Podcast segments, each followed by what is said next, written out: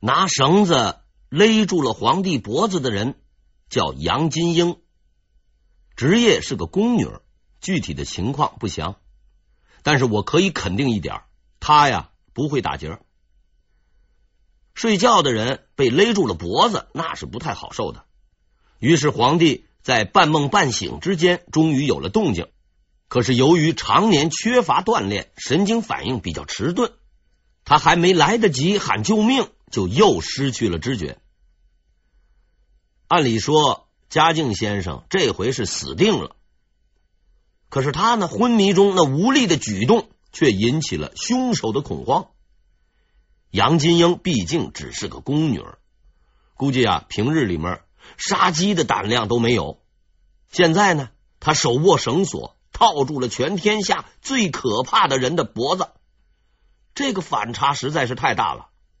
于是，在慌乱之中，他呀卷起了绳索，在原来的这个结上，哎，又打了一个结。我相信，但凡是系过鞋带的人，都知道这种结上打结的后果，形成死结。杨金英发现了这个问题，无论他怎么在那使劲，绳结都没有变紧。手忙脚乱之下，他忘记了那个极为简单的解决办法：解开再系一回。杨金英慌张的神态吓坏了另一个同伙。他呢，准备放弃了。这个胆小的帮凶名叫张金莲，看到这混乱不堪的一幕，他的意志彻底崩溃了。为了摆脱眼前的一切，他趁其他人不备，偷偷的溜了出去了，向皇后报信儿。皇后在深更半夜里被人叫醒，得知了这个消息，这话都说不利索了，急慌慌的带着人赶到了案发地点。把犯罪分子杨金英等人堵了个正着。当时这位杨宫女干嘛呢？还在那用力的拉那个绳索呢。很明显，她一直觉得这个结打的还不够紧。皇后亲手为皇帝大人解开了那个死结，拿走了那根特殊的项链。经过紧急抢救，嘉靖先生除脖子不太好使以外，这个命算是保住了。这个案子应该是通了天了。皇帝大人在自己老婆的床上被人差点活活勒死，当然了，这是老婆之一。行凶者竟然是手无寸铁的宫女儿，这要是换在今天，那绝对是特级八卦新闻。什么后宫黑幕、嫔妃秘闻，必定是纷纷出炉，大炒特炒一番。出人意料的是。在当时，这起案件的处理却是异常的低调，所有的正史记录都讳莫如深，似乎在隐藏着什么。当然了，结论还是有的。经过审讯，犯罪嫌疑人杨金英、张金莲对自己的罪行供认不讳。为争取宽大处理，他们还供出了此案的幕后黑手王宁嫔。这位王小姐。也是嘉靖的老婆，后宫重量级人物之一。在这儿呢，咱就不多讲了。主谋的这顶帽子最终扣在了他的头上。至此，此案预审终结，也不用交检察院起诉了。以上一干人等全部被斩首示众。这个案子到这儿就算结了，但真相却似乎并未大白。因为还有一个始终未能解释清楚的问题：杀人动机是什么？要知道，杀皇帝实在是个了不得的事情，绝不可能像这样大事化小。根据惯例，敢于冒这个险的人，必定要遵循一个原则：收益大于风险。亏本的买卖，从来没有人肯做。那到底什么样的收益，才能让他们干出这等惊天大事呢？在那个年头，武则天已经不流行了。最大的疑点是王宁嫔，他并没有理由这么做，因为根据成本核算，就算是嘉靖死掉了，他也占不到任何便宜，不可能成为皇帝。这是一个没有动机的案件，参与其中的人并不是受益者，这让人很难理解。不过这个话得说回来，女人的心理是很难捉摸的。除了妒忌以外，也不排除那几个女凶手是一时内分泌失调、情绪失控之类的原因而行凶。哈哈，这个玩笑归玩笑，我认为这个案子仍然是一团浆糊，搞不清动机，也搞不清真相。唯一明确的是案件中各个角色的结局。首先，嘉靖先生十分郁闷，他在自己家的床上被人套住了脖子，差点就送了命。此后，他搬出了后宫，住进了西苑，就是现在的北京北海那一带。杨金英等人受人指使行凶，最终赔掉了性命。王宁嫔被控买凶杀人，如果属实，那就算是罪有应得；倘若纯属虚构，那只能是算他倒霉了。不过这件事情还是有受益者的，谁呢？就是皇后。他不但救了皇帝，除掉了王宁嫔，还趁机干了一件坏事。在他的操控下，谋杀专案组查出，端妃事先也知道行刺一事，于是皇后大人顺水推舟，把这个危险的敌人也送上了刑场。从此以后，这起谋杀案就成为了街头巷尾议论的热门话题。也是官员们每日上班必不可少的八卦，但是这起案件绝不仅仅是花边新闻。事实上，它对后来那二十余年历史的发展有着极其重要的影响。可能啊，是受惊过度了，嘉靖的心灵受到了严重的创伤，他从此不再上朝。刚开始的时候，大臣们并没有在意，就当皇帝大人养病休息。不久后，自然呢就会恢复原状，只要等一等就好了。可是他们没有想到，这一等就等了二十多年。嘉靖从此算是消停了，但是大臣们的斗争游戏却刚刚进入高潮。内阁首辅夏言除掉了他的最大对手郭勋，夺取了全部的权力，所有人都在他的掌握之中。这一年是嘉靖二十一年，看上去一切都很完美，但是他不会想到崩溃将在最为辉煌的那一刻到来。毁灭他美好前景的人叫做严嵩。严嵩字维中，成化十六年出生，是江西袁州府分宜人。说起这个人，实在是大大的有名。从明代开始，他就被人以各种形式啊写入书中，编入戏里，不停的骂，反复的骂，并最终获得了一个荣誉称号——明代第一奸臣。事实上，在走上那条不归路之前，他曾经是一个勇敢正直、坚持原则的人。那个时候，他还是夏言的朋友。如同所有的悲剧一样。严嵩的故事也有着一个喜剧的开头。严嵩的运气不错，他出生的时候家里虽不是很富，也算个中产阶级。他的父亲严怀多次参加科举，是屡战屡败，屡败屡战，到最后实在战斗不动了，就改行当了教书先生。老子的未竟事业，自然那是要儿子来完成的。刚出生不久的严嵩就此开始了他的学习生涯。严嵩的幼年教育可以写成启蒙类教科书。据说呀，他在三岁的时候就会写字，到六岁时就能背诵四书五经。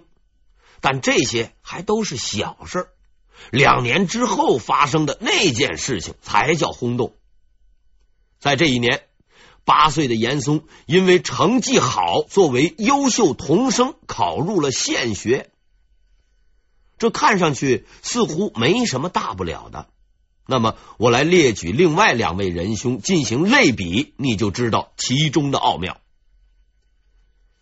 海瑞考入县学时二十八岁，范进考入县学时五十余岁。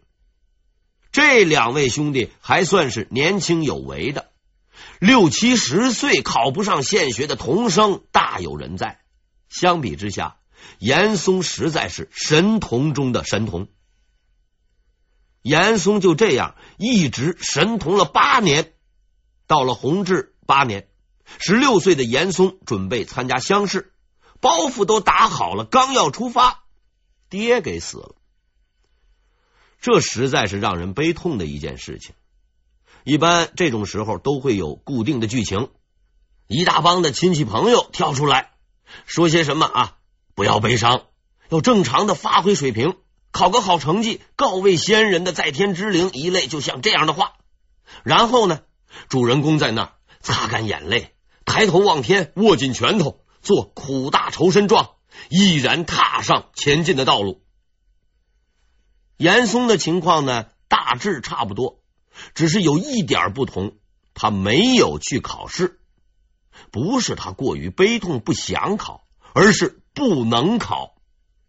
根据明代规定，死了爹的要在家守制三年，国家政策这是没办法违反的。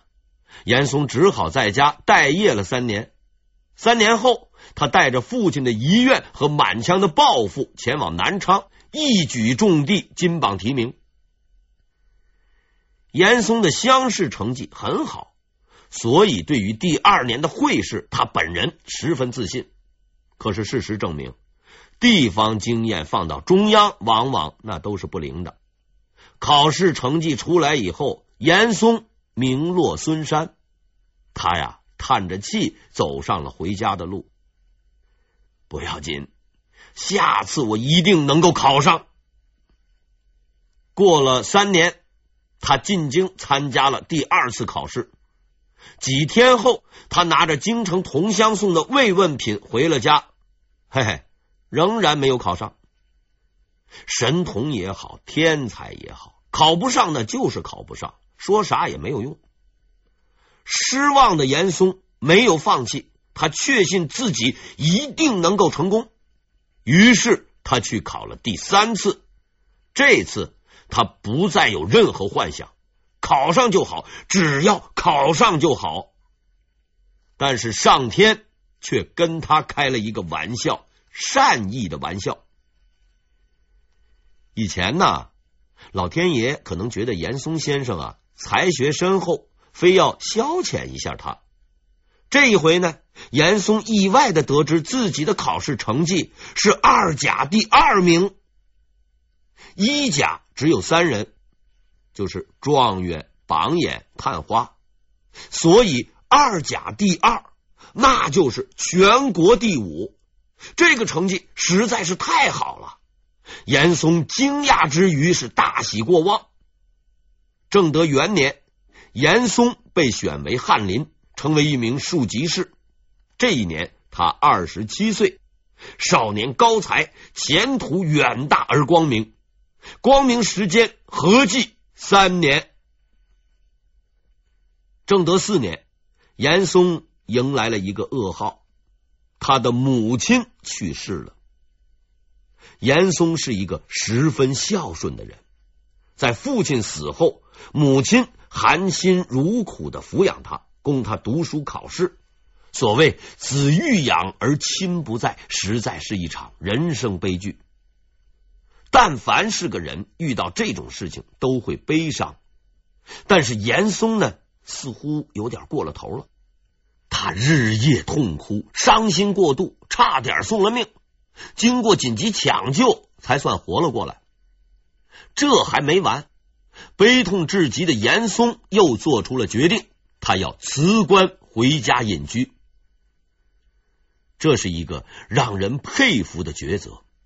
一个前途无量的年轻人，放弃荣华富贵，避开世俗红尘，只为纪念自己未能报恩的母亲。严嵩回到了老家，隐居起来，但是国家并没有忘记他。朝廷多次下旨，希望他回朝中为国效力，可是严嵩拒绝了。过了守制期后，因为另外一个理由，他仍然拒不入朝。奸人当道，在下不堪与之为伍。他口中的奸人，就是当年红得发紫的钱宁和江彬。严嵩有他自己的骨气，宁可不当官，也绝不与小人同流合污。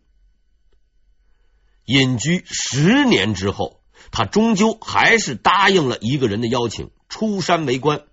邀请严嵩出山的这个人，就是我们的老朋友，当时的内阁首辅杨廷和。